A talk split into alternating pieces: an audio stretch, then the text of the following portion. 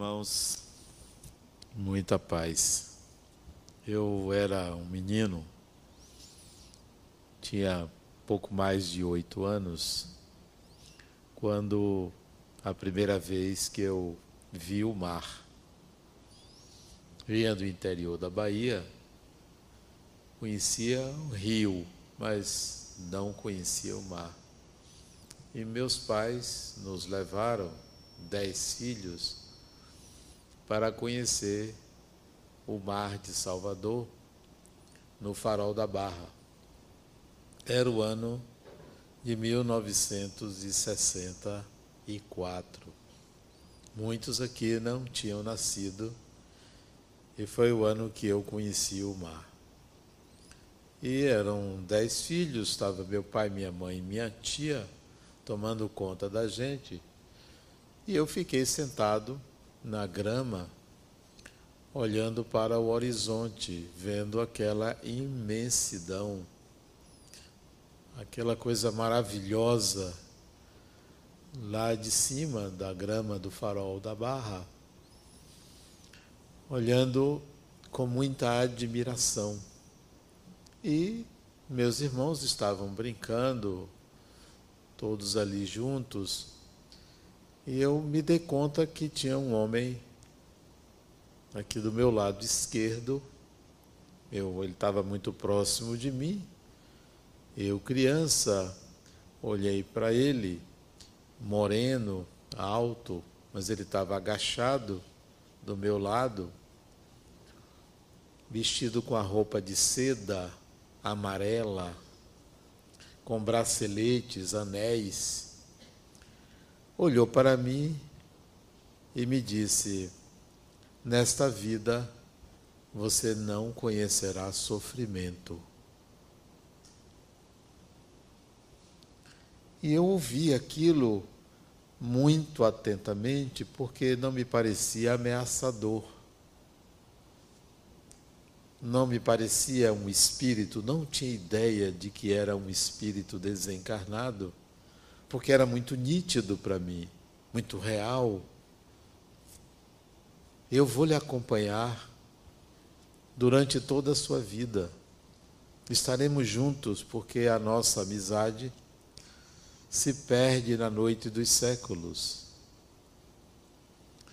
E uma criança ouvir aquilo, certamente não tinha o discernimento para compreender a profundidade do que ele dizia, mas me agradava bastante ouvir a voz dele muito suave e uma sensação muito agradável de presença.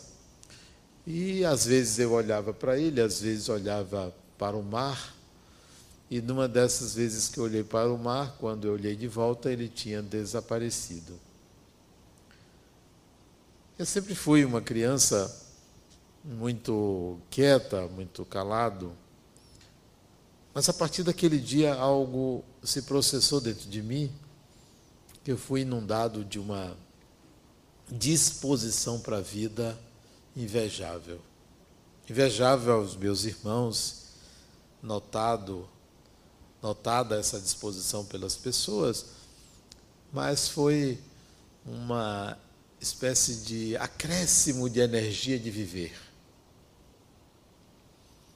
Mais tarde, lá pelos 12 anos de idade, minha irmã mais velha tentou se matar. Ela era sete anos mais velha do que eu, tinha 18, 19 anos. Ela tentou se matar. Eu soube que ela tentou se matar ingerindo comprimidos.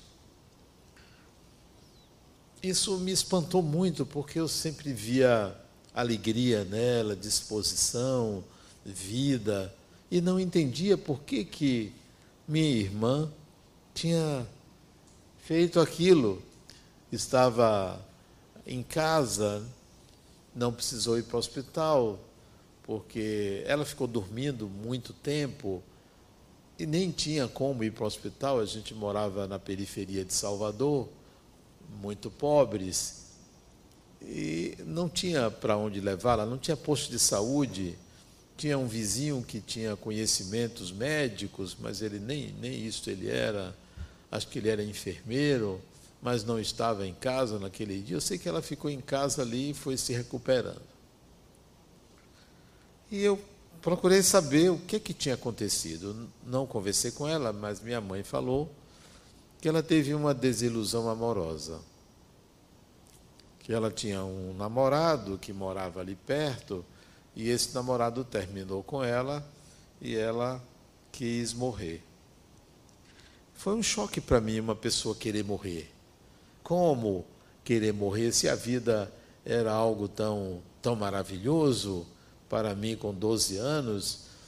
É, eu gostava muito de brincar, gostava muito da vida. Até hoje, as duas coisas são relevantes para mim. E eu fiquei surpreso com uma pessoa querer morrer. Não passava pela minha cabeça essa ideia. Só depois é que eu vim saber que ela teve uma depressão chamada reativa. É quando a pessoa reagindo a um acontecimento inesperado, aversivo, sofrido, não quer enfrentar e entra então numa crise depressiva. Depressão pode ser um estado, pode ser uma doença. Como doença é raro, mas como estado de ânimo é comum acontecerem. De 10 pessoas que têm depressão como estado, nove são mulheres. 90% do sexo feminino. Porque lida muito mais com emoções do que o masculino. Em compensação, de dez pessoas que têm esquizofrenia, nove são homens. Um é mulher. É como se a depressão fosse, e é de fato, uma, um estado psicológico relativo ao humor ou à vitalidade, e a esquizofrenia é uma doença que afeta o equilíbrio do eu, a consciência de si, mais típico do masculino. Depressão é um estado que atenta contra a vontade de viver a disposição para a vida. O principal sintoma da depressão chama-se anedonia. Principal sintoma. Talvez seja o único, mas que desencadeia outros.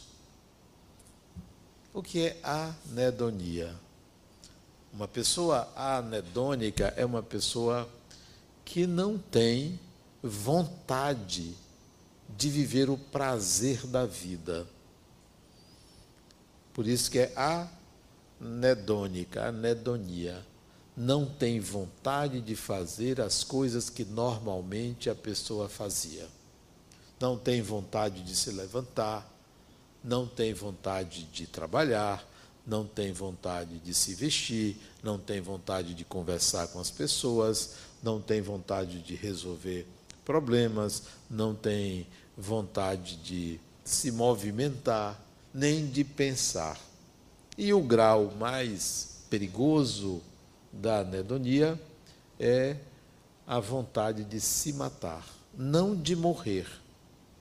Porque vontade de morrer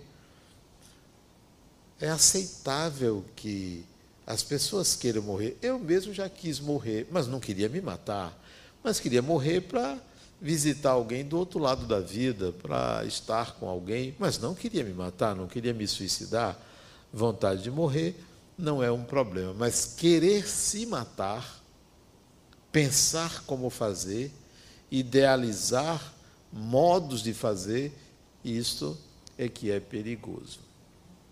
Então, o principal sintoma é a anedonia, falta de vontade de fazer as coisas que habitualmente a pessoa fazia. Associado a esse principal sintoma, nós vamos encontrar na depressão, seja doença, seja nos estados depressivos, nós vamos encontrar dificuldade de concentração, dificuldade de raciocínio, sentimento de menos-valia, autopiedade excessiva, sono agitado, apetite alterado, hipersonia, dormir demais, insônia, não conseguir dormir. E outros sintomas relacionados ao humor, tristeza, melancolia, angústia, são sintomas que surgem em pessoas que se deprimem. Há dois básicos tipos de depressão, depois eu falo das causas. Dois tipos básicos: causas e como curar. O primeiro, e mais sério, mais diria grave, grave, é a chamada depressão endógena. É aquele, são esses sintomas desde a infância. Começa muito cedo. Às vezes vem a começar na adolescência Parece que a pessoa já veio sem vontade de viver, já veio obrigada à encarnação, não gosta da vida, não porque tenha problemas, mas porque acha a vida muito enfadonha, a vida muito chata, e vive de mau humor constante, de mal com a vida, ou quando tem prazer é curto período de tempo, é, consegue viver em sociedade, mas vive por obrigação. Então, é chamada depressão endógena. Ela começa muito cedo. Essa requer um acompanhamento é, psiquiátrico e psicológico bem cedo mesmo. E a outra depressão é chamada de depressão reativa, que é aquela causada por um trauma, por uma desilusão amorosa, por uma separação, por uma perda financeira, é, por um acidente, por alguma causa perceptível, visível, fácil de ser identificada, e aí a pessoa entra em depressão ou passa a ter esse estado depressivo. É a chamada depressão reativa. A outra endógena, está claro, a pessoa não sabe a causa, não houve nada, não foi um abuso sexual, não foi maus tratos, não é pobreza, não é discriminação. A pessoa já vem com aquela decepção para com a própria vida, mesmo tendo boas condições financeiras, mesmo tendo um lar estruturado, é a chamada depressão endógena. Quais são esses são os dois tipos? Quais são as principais causas? O que, que provoca a depressão, principalmente a doença. Eu vou dar a primeira causa, porque para mim ela é muito importante. Ela não está nos manuais. A Organização Mundial de Saúde tipifica é, oito sintomas, oito a dez sintomas clássicos da depressão, mas não coloca esta causa, nem o catálogo internacional de doenças, nem o DSM-5 americano. É a influência espiritual. Você se deprimir por causa de uma companhia espiritual depressiva. Há casos na literatura espírita, por exemplo, de uma pessoa, uma senhora idosa, que ela desencarnou e continuou dentro de casa.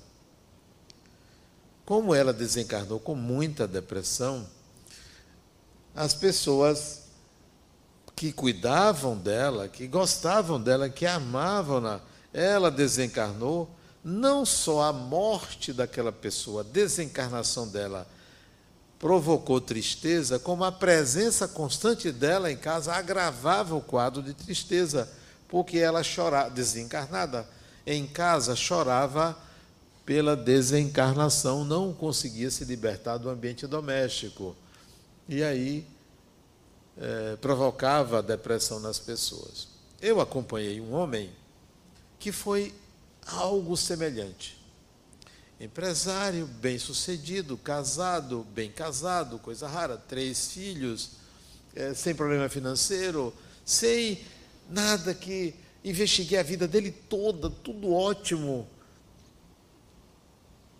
Mas ele entrou em depressão, sem saber por quê. Sem saber por quê. Ele esteve comigo, e interessante que ele esteve comigo e levou uma Bíblia. Ele era evangélico. Ele não sabia que eu era espírita, porque talvez se soubesse, ia pensar que eu era o Satanás em pessoa. Mas ele não sabia.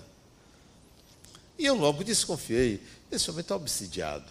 Tem alguém no campo dele. Não via, não sentia, mas era uma intuição ele está obsidiado, influência espiritual, alguém com problemas, alguém com saudade da terra, alguém com saudade dele. Mas eu perguntei ele se tinha alguém que desencarnou na família, mãe viva, pai vivo, nenhum irmão, nenhum filho, tudo. Ainda não tinha tido nenhuma desencarnação em primeiro grau, não justificava. Provavelmente alguém de outra vida que o localizou. Porque às vezes acontece assim: você vive numa família que reencarna lá pela Itália, você se distancia, arranja um namorado, uma namorada, vem para o Brasil, passa a morar aqui e desencarna e volta para a Itália, de onde você veio. Ou o contrário, volta para cá. E aí você reencontra alguém que você conheceu nesta ou em outra vida. E se você não estiver bem desencarnado, se você não estiver bem, esse seu estado de espírito vai passar para aquela pessoa também, se houver uma convivência prolongada. Passar alguns dias, um mês dentro de casa. Como desencarnado perambula pelas casas da gente, né? na sua casa, você chega em casa, acha que não tem ninguém, tem meia dúzia ali reunido querendo jogar dominó, querendo jogar baralho, né? Tem alguém ali querendo assistir aquela série que você gosta, mas que ele também gosta. Então fica todo mundo ali na sala, espremidinho, assistindo aquela televisão, né? Você vai na cozinha, dá vontade de ir lá, é, sem saber que tem outros dois, três, quatro também na cozinha ali, a casa está cheia, né? Então, as nossas casas ah, têm desencarnados. Então, é, muitas depressões são causadas pela saudade, causadas pelo desejo de contato, causadas porque a pessoa está presa ainda à vida material não é obsessão de assim, eu quero prejudicar, é uma influência espiritual negativa. Que mesmo que a pessoa goste de você, está ali, encontra em você ressonância, encontra em você os fatores que provocam a depressão, e eu vou dizer quais são, e aí se instala o problema. Então, esta é uma das causas. A outra causa de depressão, sobretudo reativa, é a criação de expectativas quanto ao outro. É centrar a sua vida em outra pessoa. Eu não sou ninguém sem você, eu não vivo sem você, você é o grande amor da minha vida, você, você, você. A pessoa é, expropria-se ou desapropria-se e entrega a vida a outra pessoa. Então, se aquela pessoa morre, ou se separa, ou demonstra que não gosta mais de você, então, muito provavelmente você vai entrar em depressão, porque você centrou sua vida em outra pessoa, o que é um equívoco muito grande. Você não se desenvolver deixando que o seu companheiro ou sua companheira se desenvolva em seu lugar e você vive a vida do outro e não vive a sua vida. Então, quem centra ou cria expectativas demasiadas ao comportamento do outro para consigo, mais facilmente entra em depressão. Quem se preocupa com retribuição ou ingratidão ou quer a gratidão do outro por ter ajudado, por ter feito muito, espera que o outro seja grato, tem tendência também a entrar em depressão. Ora, se você ajudou uma pessoa, não espere recompensa, não espere retribuição, faça porque você quer fazer. Mas se você quer aplauso, se você quer muito obrigado, você vai ter. É, você vai ficar triste, porque nem sempre as pessoas vão reconhecer que você fez aquilo, que você é quem ajudou. Pode até atribuir a outro fator, a outra pessoa e não a você. Então, não se preocupe com ingratidão. Ou com gratidão, faça as coisas que você deseja fazer pelo outro sem esperar nem que o outro é, lhe diga muito obrigado. Então, quem cria essa expectativa quanto ao comportamento do outro tem maior tendência a se deprimir. Então, é, essa é uma, uma causa. A outra causa da depressão são pessoas egocêntricas. Pessoas egocêntricas têm mais tendência à depressão. O que é uma pessoa egocêntrica? Só pensa em si, vive para si, não tem empatia para com os outros, não desenvolve uma sociabilidade maior, vive no seu mundo muito restrito a si, tem maior tendência à depressão.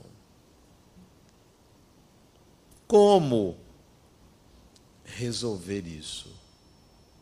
Como não entrar em depressão? E tendo tendência, como eliminar essa tendência? E tendo depressão, como sair da depressão?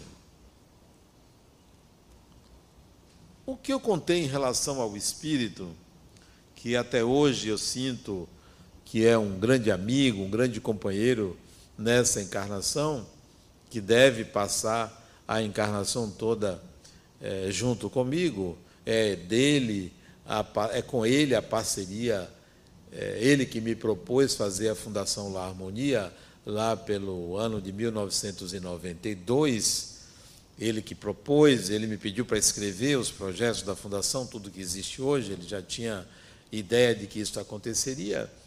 É, quando eu contei isso, é para dizer a vocês que o maior antídoto contra a depressão é o gosto pela vida. O gosto pela vida. Mesmo que seja uma vida difícil, mesmo que seja uma vida sacrificada, mas o gostar de viver é o primeiro antídoto contra a depressão. Agora, vocês podem pensar assim, mas como é que eu vou gostar de viver se eu tenho uma doença, um câncer, uma doença autoimune? Como é que eu posso gostar de viver se eu estou desempregada, não tenho dinheiro? Como é que eu vou gostar de viver se moro sozinho, sozinha? Como assim? Bom, tem uma coisa que me faz gostar de viver, que além de, de ter uma família maravilhosa, é a minha consciência de ser espírito imortal. Essa consciência, ela é o antídoto para qualquer tipo de conflito, de problema, de dificuldade. Ah, eu penso assim: ah, mas eu sou imortal. Ah, mas tá, tudo bem, não deu certo, mas essa vida vai acabar daqui a alguns anos 20, 30, 50, 100 anos eu vou continuar vivendo. E eu descobri isso muito cedo que a vida no mundo espiritual é maravilhosa, é muito melhor do que a vida material. A vida material é boa, mas a vida espiritual é melhor ainda, porque se aqui você é, tem dificuldade para ter um plano de saúde, no mundo espiritual você não se preocupa com plano de saúde, né? Não tem que pagar plano de saúde, não tem que preocupar com prestação, né? As coisas são, são mais, é, eu diria, socializadas, é, são mais acessíveis. Então, a, a, a vida espiritual é maravilhosa. Então, a consciência de ser espírito imortal é muito bom. É muito bom. Não que eu me, não me preocupe com saúde, não me preocupe com meu corpo. Sim, me preocupo hoje um pouco mais por causa da, da idade. Mas, é, é para mim, é, viver não é estar num corpo. A vida para mim acontece na minha mente. É dentro de mim que a vida acontece. Mas não é dentro de mim, dentro do pulmão, ou dentro do coração, ou dentro do estômago, não. É na intimidade do meu pensar é que a vida acontece. Bom, então, esse pensar nunca cessa, esse pensar nunca acaba, o eu nunca morre, então, é, viver é uma coisa maravilhosa, porque eu vivo muito dentro de mim. E é uma coisa tão boa essa condição de você viver bem dentro de você, que é, é bom estar sozinho. Eu adoro ficar sozinho. Não que eu não goste de pessoas, eu adoro casa cheia, sobretudo na casa dos outros. Adoro casa cheia. É, é uma maravilha a casa cheia. Eu tenho amigos que eu adoro ir na casa deles. E quando eles me chamam, 0800, né?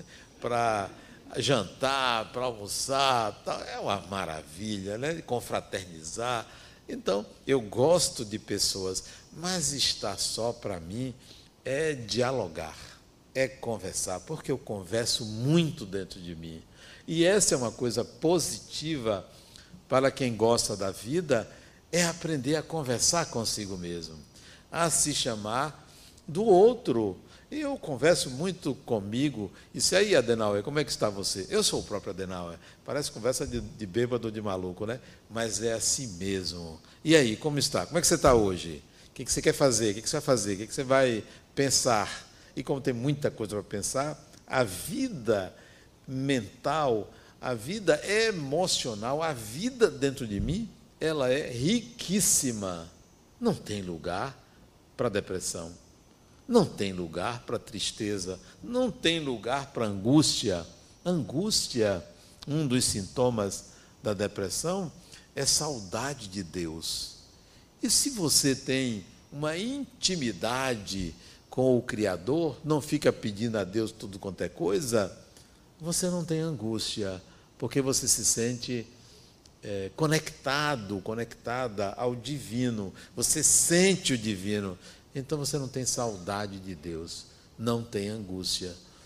Bom, então a consciência da própria imortalidade oferece um gás enorme para viver, um gás enorme, uma vontade de viver, de conhecer pessoas, de dialogar, de conversar com espíritos. Olha que coisa gostosa você conversar com espíritos, você chegar em casa sozinho, sozinho e perguntar assim: tem alguém aí? Você pergunta, né? Tem alguém aí? Só que as pessoas não fazem isso porque têm medo. E olha o problema: o medo infantil. Porque não se enxerga espírito. Como eu vou ter medo de espírito se eu sou um espírito? Quer dizer que eu vou ter medo de mim mesmo? Eu sou um espírito. Não tenho medo de pessoas desencarnadas, porque, porque são pessoas. Então, a consciência de ser espírito imortal dá uma vontade de viver muito grande, de aprender muito grande, né? de estar na dianteira do, do, do próprio saber. Dia de quinta-feira é um dia que eu não trabalho de tarde, né? eu só trabalho até meio-dia. Eu adoro a quinta-feira porque de tarde eu fico procurando o que fazer. E hoje de tarde eu procurei o que fazer e fui assistir um filme. Acabei assistindo três. Três um atrás do outro, né? Cochilei na metade de um, depois acordei, voltei, assisti o filme. Maravilha ficar sem fazer nada. Mas o assistir um filme para mim é dialogar é dialogar internamente. O que, que eu estou vendo? Que personagem é esse? O que está acontecendo nesse filme? O que, que acontece comigo se eu estivesse no lugar desse personagem? Então, mesmo sozinho, há a possibilidade de gostar de estar naquela condição. Ao mesmo tempo, eu gostei quando a porta do meu quarto se abriu e eu procurei quem é que estava eu digo, será que foi um espírito que abriu? Só que era a nenenzinha, eu não, não consegui ver, né? Era uma das gêmeas que entrou pelo quarto, né? E a gente foi brigar, dei pausa, claro, para atender a outro compromisso importante, que é a relação afetiva com o outro. Como é que a depressão entra? Não entra, não tem lugar, não tem, não tem jeito. Primeiro que eu não gosto da autopiedade. Eu não gosto de me sentir vítima. Nunca me senti vítima de nada nem ninguém. E toda pessoa que se sente vítima, ela tem tendência à depressão, porque coitadinha de mim, coitadinho de mim. Como é que isso foi acontecer logo comigo? É, é melhor ser assim, por que não comigo? Só poderia ser com outro? Então, a vitimização leva à depressão. A autopiedade leva à depressão. Não, se me aconteceu, se eu perdi, se me roubaram, se me levaram, se fulano não quis estar comigo, se separou de mim, alguma coisa eu tenho que aprender com isso. Uma vez eu atendi uma mulher que ela, é, por acidente, atropelou uma pessoa. Por acidente, um acidente. E é claro, uma cena terrível, né? Ela entrou em depressão. Eu disse para ela: Você acha que a vida de uma pessoa está na mão de outra? Você acha que um médico cirurgião, quando erra e a pessoa desencarna, a vida daquela pessoa está na mão do médico? Não está. Ninguém mata ninguém. Você acha que o assassino, quando atira e mata o corpo de uma pessoa, é porque ele quer? Quer dizer que a vida da gente está na mão de outra pessoa? Não está. Se a desencarnação veio daquela forma, é porque o nosso tempo no corpo chegou ao limite. Poderia ser mais dia, menos dia, não precisaria do assassino, mas aconteceria a desencarnação. Não precisaria que ninguém é, atropelasse ninguém ou matasse ninguém. Hoje eu vi o caso da mãe que disse ao menino: não saia. Molhou a roupa meninos, do menino para o menino não sair. Mas o menino saiu e foi assassinado lá no Uruguai. Dizer, ela sentiu que a vida do filho estava por um fio tentou evitar, mas era o momento dele desencarnar. Não foi o outro que o matou. Claro que legalmente, né, do ponto de vista legal, foi, mas do ponto de vista espiritual, ninguém mata ninguém. Chega um momento que o espírito tem que voltar e programar uma nova encarnação vir à cena, vir a um corpo novo e começar uma nova jornada. Felizmente existe isso. Felizmente o espírito não está sujeito a morrer com a morte do corpo. Ausenta-se do corpo. Vai embora, é hora de ir embora, é hora de recomeçar, é hora de refazer. É, anteontem eu estava conversando com um paciente meu que ele quer morrer. E ele disse, Adenal, eu quero morrer, está tá na hora. Tá. Eu disse, não, falando, você vai viver 100 anos. Esse foi o contrato que nós fizemos, você me pediu para prolongar a sua encarnação. Lembra quando você tinha 86 anos, você pediu que eu pedisse a Deus, aos espíritos para viver até 100 anos? Você agora está com 94 e quer morrer? Não, você ainda tem aí mais quase seis anos pela frente, mas eu não aguento mais, está na hora. Faz o seguinte, só peça a Deus para diminuir para seis meses. Não, rapaz, seis meses é muito pouco. Eu posso pedir para diminuir para é, três anos, em vez de, de, de seis anos, aí mais três anos. Ele disse, não, três anos é muito. Eu vou ver o que eu posso fazer. Eu dizendo para ele, eu vou ver o que eu posso fazer. Vou conversar com Deus e na próxima sessão eu lhe aviso. Quando chegou na próxima sessão, ele me cobrou. E aí, como foi sua conversa? Eu digo, olha, eu conversei com ele, com Deus, falei do seu caso, da sua necessidade. Ele me disse que é amanhã. Eu disse, não, você não quer morrer? Você não quer ir embora amanhã? Você já fica sabendo, não precisa você se preocupar, não vai sofrer muito, já é amanhã. Hoje já são é, 16h30, é amanhã. Amanhã de manhã cedo, você quando abrir os olhos, você já vai ver o mundo espiritual. Não, Adelaide, essa, para que essa pressa? Disse, olha, eu vou falar com ele hoje à noite para parar o processo, né? porque já estava certo que seria amanhã. E essa conversa realmente houve assim. É, brincadeiras à parte, não. Não se preocupe com a morte. Não se preocupe. Cuide do corpo, cuide da sua saúde, faça seus exames, né? É, se alimente bem, tal, se exercite, mas não se preocupe tanto com a morte, não. Se preocupe com a vida. O que é que eu faço com a minha vida? A depressão é a antivida. A depressão é o não viver. É a fuga do viver. Se preocupe com o viver. Eu quero viver.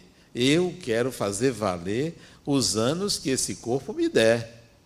Eu quero disputar cada gota de sangue desse corpo até o limite dele. Quando não der mais, eu vou embora. Né? E que pode ser a qualquer tempo, hoje, amanhã, daqui a um ano, dez anos, cem anos, a qualquer tempo.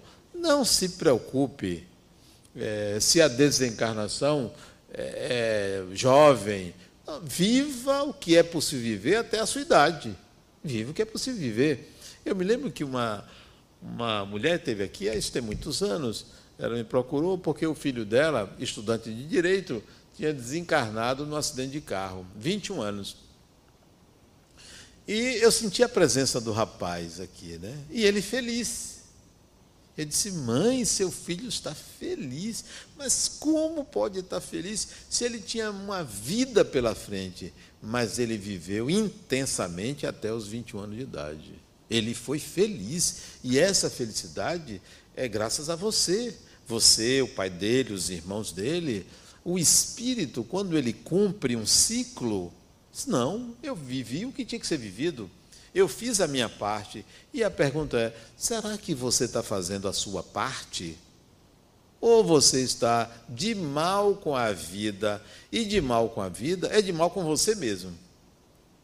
De mal com a vizinha, de mal com o governo, de mal com o time de futebol, de mal com a conta bancária. Tudo isso é de mal com você mesmo. Dê seguimento à sua vida, solucione a sua vida. Porque isso não vem assim, ó.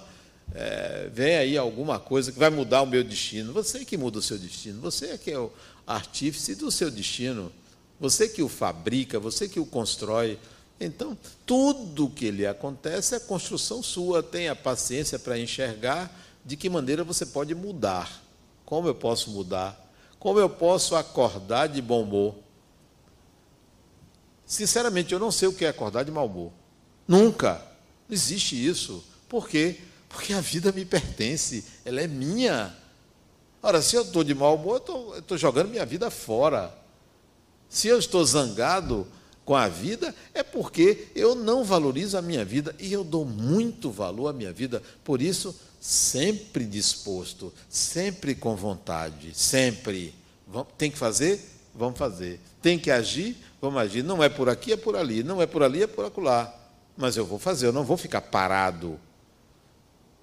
Então, antídoto para a depressão é a vontade de viver, a disposição de viver. Isso evita que ela se instale. Desencarnado, depressivo, que se encostar em mim, ah, eu vou mudar. Vai ter que trabalhar, vai ter que, que fazer alguma coisa. Eu, se desencarnar e chegar num lugar sujo, eu vou, vou, vou varrer. Chegar num lugar onde está todo mundo chorando, dizer, gente, vamos parar com esse choro aí? Vamos parar com esse choro? Vamos entender de uma outra forma o sofrimento ou as adversidades? Eu vou mudar. Não tem, não tem como não fazer isso. Não tem como ficar parado e, e consolando as pessoas a ponto de manter o sofrimento. Não. Você vai enxergar de outra maneira o que está tá acontecendo com você. Me lembro de uma paciente minha depressiva com oito tumores no corpo. Magra, tomando é, sangue, né? transfusão de sangue a cada 15 dias baixava muito, acho que a hemoglobina dela, não entendo disso. Você quer viver? Ela disse: Eu quero. Volte a trabalhar. Como eu vou trabalhar assim? Volte a trabalhar. Porque isso é preguiça. Mas eu estou doente, eu só tenho, não tenho bexiga mais, sou colostomizada, magra desse. Você quer que eu volte a trabalhar? Você não quer viver? Volte a trabalhar. Esse tempo todo de doença, você se valeu da doença?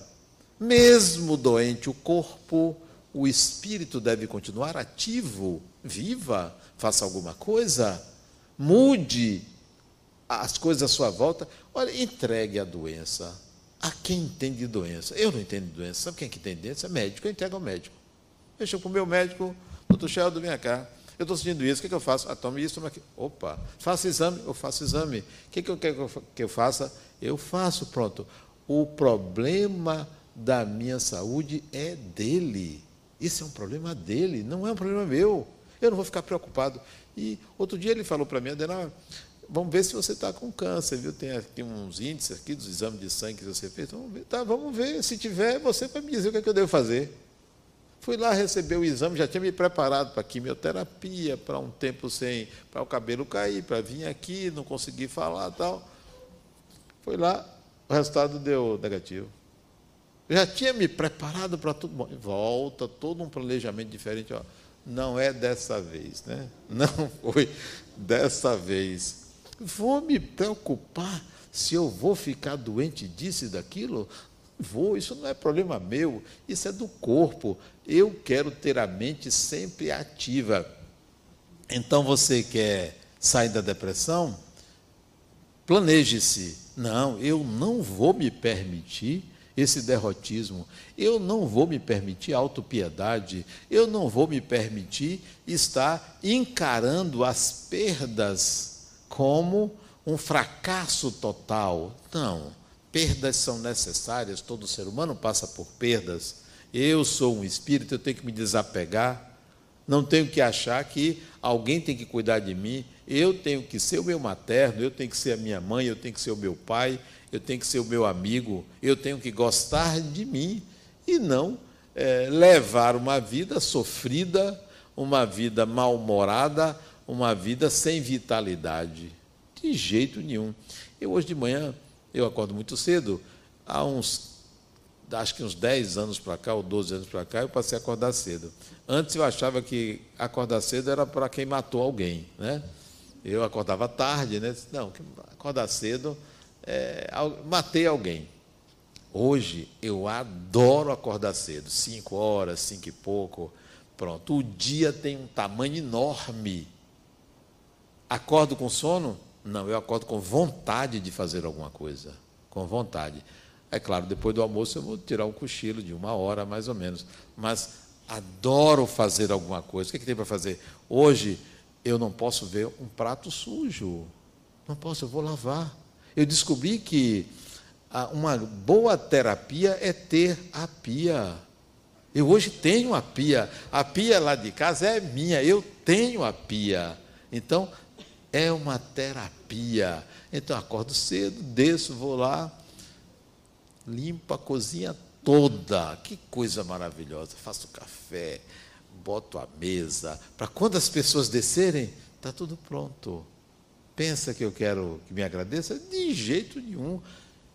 Se sujar o prato, eu vou lá, pego e, e, e vou lavar. Às vezes eu tomo, a pessoa ainda está comendo, eu quero lavar o prato, né? Já aconteceu isso, eu fiquei tão agoniado de lavar o prato que mal não terminou, eu queria tirar o prato para lavar. Porque é gostoso lavar prato, né? É uma coisa gostosa, lavar xícara, lavar talher, lavar panela, né? Esse dia eu fui lavar panela, fui tirar uma casquinha, cheguei, quebrou minha unha aqui, né? Mas isso são ossos do ofício. Sabe por que isso? Vontade de trabalhar. Eu, parece que eu tenho um, um bicho, um comichão, sabe? Que não fica parado. Quando não estou fazendo alguma coisa, estou pensando, lendo. Então, quer curar sua depressão? Para trabalhar. A fazer alguma coisa. Ah, mas não tenho vontade. Deixe de preguiça ame a vida, queira viver, queira realizar. Mesmo que você não tenha o que fazer, arranje o que fazer, faça pelos outros. Tenha, tenha disposição para isso. Encare a vida como um patrimônio pessoal. É minha, minha vida é minha. Não pertence a meus filhos, não são eles que têm que me agradar, não pertence a minha esposa, não é ela que tem que me fazer feliz, não pertence a ninguém. Ela pertence a mim. Sou eu que tenho que fazer alguma coisa pela minha vida. Porque se eu não fizer, quem vai fazer? E vida é uma coisa que você não perde, nunca perde. Você vai desencarnar, vai dizer, ué, não é que o negócio é, continua mesmo, né? É, e agora? Vou fazer o quê? Se era preguiçoso, vai continuar preguiçoso do outro lado. E do outro lado da vida, tem é preguiçoso. Tem é gente andando no seu carro desencarnado. Você vem pensando que está sozinho. Acostuma a sair com você, né? Aí no shopping, vem para o centro, Vem para o centro, gosta, né? Chega aqui, assiste palestra, toma passe, volta para casa tal. Você deita para dormir tem meia dúzia na cama. Pensa que vai dormir sozinho. Esses dias, uma paciente minha me contou que a irmã dela, a irmã, acordou com um homem em cima dela. Um desencarnado. Ela tomou o susto, né? Bem que ela queria, ela disse que, que se fosse encarnado, até que ela queria. Mas desencarnado, ela não queria, não. Tomou um susto danado, se virou e o sujeito desapareceu. Você pensa que você está sozinho sozinha, não está, não. Mas não tenha medo disso, não, porque espírito é gente. Quer curar depressão? Trabalhe. Conscientize-se da sua imortalidade, que é a coisa mais maravilhosa que tem é, uma tranquilidade. O medo vai embora, não tem ansiedade, não tem tempo ruim, não tem é, problema insolúvel. Tudo que não tem remédio, remediado está. E você sabe que um dia, em algum momento, o corpo chega ao momento de descansar e você se vê é, fora dele. Para terminar, eu estou escrevendo um livro chamado Viver como Espírito. Devo lançar lá para o ano que vem, março, abril, não sei ainda. E eu estava escrevendo e chegou uma hora que eu, poxa, eu vou descansar um pouquinho, não vou escrever. Mas eu tinha uma aula para preparar sobre sonhos, e aí eu peguei para preparar essa aula sobre sonhos que eu dou numa é, formação. Pois bem, eu comecei a preparar a aula, e isso era, que dia? Foi no feriado. Meu neto está lá em casa, é, o pai tinha, tinha ido pular de paraquedas e deixou é, ele lá em casa, né? Eu estou lá preparando a aula, só daqui a pouco ele vem assim, vovô. Ele entra no meu quarto e diz, vovô, você sabe o que é paralisia do sono? Sim, paralisia do sono, nunca ouvi isso, não. Paralisia do sono, sabe o que é? É quando a pessoa não consegue movimentar o corpo é, quando se deita. Eu disse, é o nome disso. Eu não conhecia. Ele dizendo para mim que era paralisia do sono. Eu, disse, eu não conhecia como paralisia do sono. Isso é o estado de pré-desdobramento. Aí ele descreveu como é e disse, vovô, qual é a diferença disso e sonhar? Ele veio com o tema que eu estava preparando a aula, sem ele saber que eu estava preparando a aula. E eu entendi que houve uma conexão espiritual entre ele e eu. Resultado, foi mais ou menos uma meia hora, nós dois, ele tem nove anos, nós dois conversando sobre sonhos. Tudo que ele sabe, tudo que ele pesquisa, ele entra na internet, eu não sabia que ele conhecia. Eu disse, ah, isso, o nome disso é sonho lúcido. Ele disse, eu sei o que é sonho lúcido, vovô. Ele sabia tudo. Interessante como ele entrou em sintonia com a aula. Ou talvez eu estava escrevendo e ele queria conversar sobre o assunto, ele entrou no meu inconsciente e provocou o desejo de preparar a aula, que será em novembro. E eu fui preparar com antecedência. Essas conexões espirituais em casa, em qualquer lugar, você deve dar atenção acontece na sua vida e você acha que isso é bobagem. São é, proximidades espirituais é, que, tem, que há na sua vida e que isso faz com que você veja que a vida é muito maior do que simplesmente a vida material. A sua vida está preenchida de fenômenos espirituais. Preste atenção, porque isso dá uma alegria muito grande de viver, porque sabe que a vida é muito maior do que o tempo de um corpo. Muita paz.